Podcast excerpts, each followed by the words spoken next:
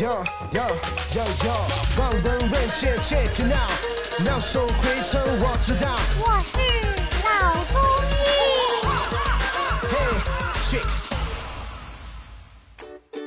本节目由上海团市委、上海中医大、上海青联、上海医卫青联、辣椒智库联合出品，由上海徐浦中医医院特别支持，喜马拉雅独家播出。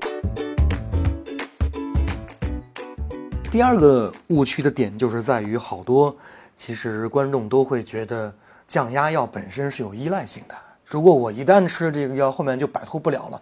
所以说，在吃药的时候呢，是断断续续的，不能坚持下去。哎，您觉得赵医生这个观点是是是正确的吗？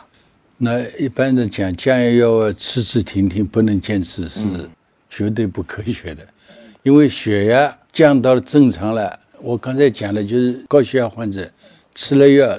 血压降到正常了，但是这个高血压病还是存在的。如果你吃事停停，它血压会反弹，就停的时候它又弹起来了，吃药了它又下来点，只有反反复复的，非常不稳定。所以呢，我们认为就是等到血压高的时候，一定要坚持按时按量进行服药，因为有些年轻人可能说。是药三分毒，怕终身吃药有有毒副作用。但是实际上，如果你不吃药产生的危害，比你服药这个反应呢更加大。所以这个误区就是说，不能随便停药。嗯，我我两年蛮好了，哦，今天不吃了，明天也不，后天一量又上去了。嗯，所以这个误区就在这里。嗯，不能次次停停。嗯嗯，所以。这也是一个在治疗方面的一个误区了。坚持吃药，药不能停，不能停。那高血压这个病可以得到彻底的解决吗？从根上么一般讲，这个是一个终身疾病了。终身疾病，哎，不能停药。那么还有要预防高血压产生许多这个并发症。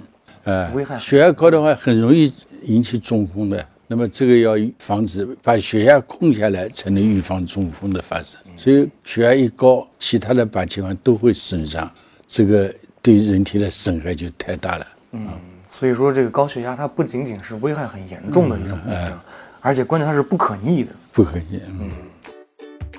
好的，感谢赵医生给我们带来的精彩分享，各位听众，我们下期见。